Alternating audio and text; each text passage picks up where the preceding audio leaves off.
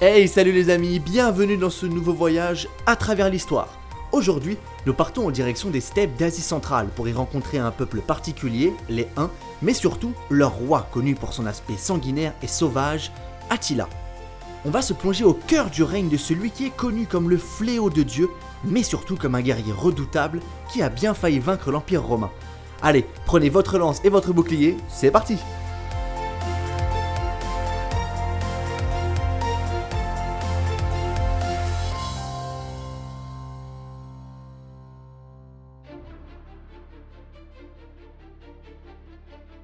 Attila est le roi le plus emblématique du peuple des Huns, peuple nomade d'Asie centrale arrivé en Europe au IVe siècle. En dépit de quelques tentatives ratées en Perse, il mena ses hommes à travers l'Europe à coups de conquêtes dévastatrices, dans les Balkans, en Italie ou encore en Gaule romaine. En réalité, et on l'oublie souvent, il avait le projet de conquérir l'ensemble du monde connu.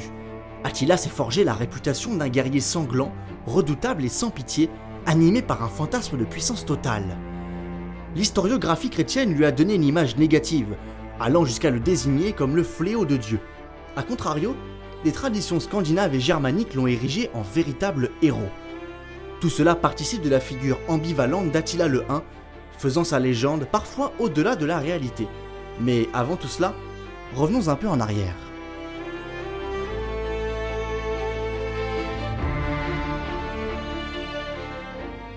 L'histoire d'Attila, du moins jusqu'à son arrivée en Gaule, est très floue. Les historiens ne disposent que de très peu de sources écrites, la plupart provenant des ennemis des Huns. A noter également que dans la tradition de ce peuple, la transmission du savoir se faisait uniquement à l'oral. Ce que l'on sait en revanche, c'est que les Huns étaient connus pour être sauvages, pilleurs ou encore violeurs. La date de naissance d'Attila n'est à ce jour pas connue. Des historiens avancent la date de 395, tandis que d'autres préfèrent donner une fourchette entre 390 et 410. Attila est issu d'une famille de lignage noble, sans que l'on sache pour autant si elle constitue ou pas une dynastie royale. Il est élevé sur le modèle du pasteur guerrier, c'est-à-dire qu'il se nourrit de viande et de lait et qu'il reçoit une éducation de cavalier et d'archer. Attila grandit dans un peuple qui est depuis peu installé en Europe, aux portes des empires romains d'Orient et d'Occident. À l'origine, les relations entre les Huns et les Romains sont plutôt cordiales, grâce notamment au système d'otages honorés, qui consistait à envoyer un otage dans le camp adverse pour maintenir un certain équilibre. Parmi ces otages, un en particulier va se lier d'amitié avec Attila, c'est Aesius, alors encore adolescent.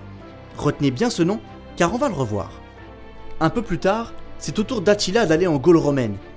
Malgré l'accueil chaleureux d'Aesius, le 1 est nostalgique de son campement, de ses camarades, et ne songe qu'à partir de ce monde romain qu'il juge décadent et corrompu.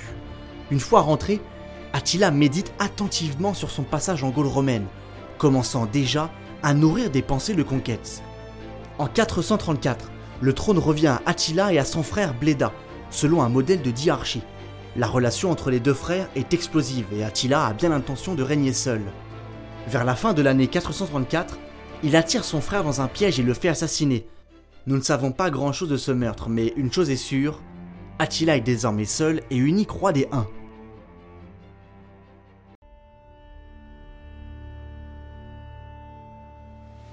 La stratégie d'Attila au pouvoir est surprenante, mais non moins redoutable.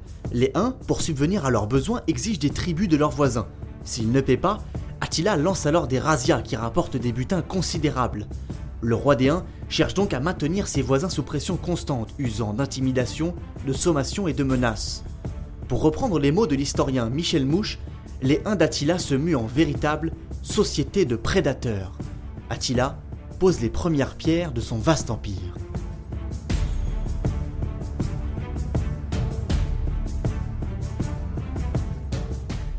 Le 27 janvier 447, un tremblement de terre ravage une partie de Constantinople et de ses fortifications. De nombreux silos sont détruits, provoquant une famine importante. Attila y voilà une opportunité pour conquérir la ville. Lancés à pleine vitesse, les troupes du roi des Huns sont inarrêtables, si bien que les guerriers romains sont écrasés lors de la bataille de Lutus. Les Huns pillent ensuite les provinces de Macédoine, de Mésie et de Thrace. Des négociations s'ouvrent alors avec l'empereur romain d'Orient Théodose II, ce dernier finit par obtenir, sûrement par miracle, le retour à la situation d'avant 447. Mais pour l'empereur, le succès n'est que très relatif dans la mesure où Attila se fait de plus en plus dangereux et manifeste toujours plus d'arrogance dans les négociations.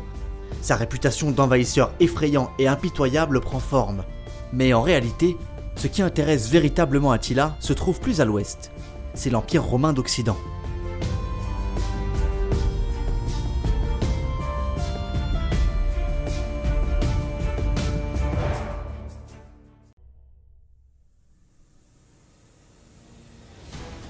Affamé de richesses et de conquêtes, Attila convoite dans le même temps l'Empire romain d'Occident, alors en pleine décadence, dirigé par un empereur impuissant, Valentinien III. Pour calmer les ardeurs du roi des Huns, la sœur de l'empereur, Honoria, adresse une bague de fiançailles à Attila lui proposant le mariage en échange de lui donner des droits sur la moitié de l'Empire. Mais les Romains ne prennent pas au sérieux cette vulgaire proposition. Sauf un, qui connaît bien Attila, son ami d'enfance, Aetius. Attila fait alors face à un dilemme de taille, attaquer l'Empire romain d'Orient ou l'Empire romain d'Occident, attaquer Rome ou Byzance. Pour le roi des Huns, ce sera Rome, mais bien évidemment, il sait qu'il ne peut pas se jeter à l'assaut de la ville éternelle directement. Il va alors d'abord passer par l'arrière-cour de Rome, si j'ose dire, la Gaule. En 451, Attila se lance à la conquête de la Gaule. Encore une fois, le Hun fait preuve de malice et de ruse à travers des stratégies de langage redoutables. Il promet aux Visigoths, alliés des Romains, de ne s'en prendre qu'aux Romains, et aux autres Gaulois, il promet de ne s'en prendre qu'aux Visigoths. Très vite, les hommes d'Attila ravagent le nord de la Gaule, Mayence, Cologne, Amiens, des dizaines de villes sont sauvagement pillées et ravagées. Aetius est nommé général en chef de l'armée romaine, avec pour mission d'endiguer le Huns. Attila arrive aux portes de Paris, mais à la surprise générale, décide de continuer son chemin vers le sud en épargnant les Parisiens. Une légende raconte que Sainte Geneviève, sainte patronne de Paris, aurait fait fuir Attila par ses prières. Dans les faits, le roi des Huns était pressé. Il doit atteindre Toulouse avant l'arrivée des troupes d'Aesius.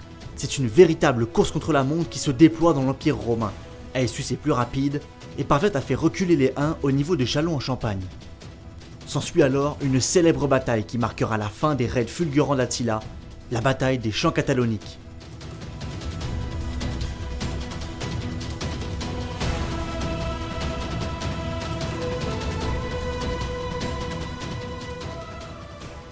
Mais en féroce guerrier qu'il est, Attila décide de ne pas abandonner pour autant son projet et fonce sur Rome.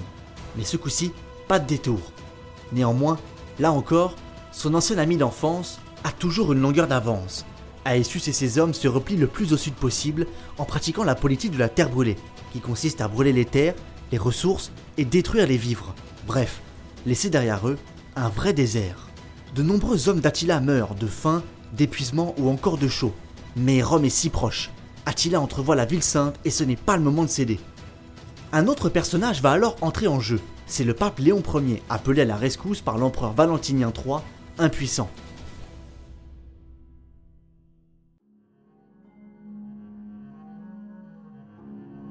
Et là, c'est une scène pour le moins surprenante qui va se produire. En juin 452, Attila est aux portes de Rome et trouve face à lui, non pas une armée prête à en découdre, mais la procession pontificale. En gros, le pape et ses fidèles. D'un côté, Attila et ses hommes armés jusqu'aux dents, de l'autre, des hommes vêtus de blanc et d'or, avec pour seule arme des encensoirs d'où s'échappent des fumerolles sacrées. Et là, Attila s'avance seul au milieu du champ de bataille, le pape fait de même. Les deux hommes ont un échange dont nous ne connaissons rien, mais qui va changer le cours des événements. Attila retourne près de ses hommes et rebrousse chemin. C'en est fini de la conquête de l'Empire romain d'Occident pour Attila.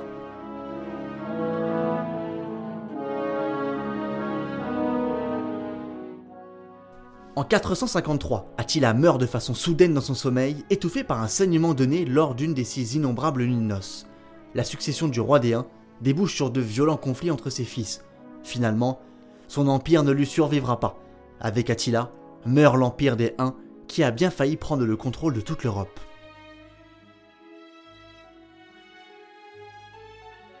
Mais alors, que retenir du personnage d'Attila?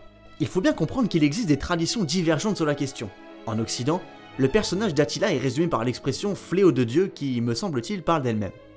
Isidore de Séville, ecclésiastique du XVIe siècle, disait Les uns sont le bâton de la fureur de Dieu. Chaque fois que la colère de Dieu s'abat sur les fidèles, c'est par eux qu'ils sont frappés. Bon, autant dire qu'être assimilé à un châtiment divin, c'est pas très élogieux. Dans les traditions germaniques et scandinaves, la légende d'Attila est contée de manière positive, érigeant le roi des Huns en chef de guerre aux qualités remarquables. Chez d'autres encore, Attila est une véritable icône. C'est le cas chez les Hongrois, lorsque ces derniers s'installent dans les Carpates au Xe siècle et fondent la Hongrie. Ils sont assimilés aux Huns pour leur percée militaire fulgurante et leur razzia dévastatrice. Mais bien plus encore, à la Renaissance, la légende d'Attila refait surface, glorifiant le roi des Huns pour ses vertus morales et guerrières. À l'apogée de la monarchie hongroise, au XVe siècle, le roi Mathias Ier de Hongrie se considérait comme le second Attila. Quoi qu'il en soit, Attila a bien réussi à faire trembler l'Empire romain déjà sur la voie de la décadence. Surtout, les Huns n'étaient pas les seuls à mettre la pression aux frontières. D'autres peuples voulaient également manger leur part du gâteau. C'est la période dite des grandes invasions. En 476, l'Empire romain y succombe et un peuple en particulier va progressivement s'emparer de la Gaule. Ce sont les Francs, menés par un certain Clovis. Mais ça, c'est une autre histoire.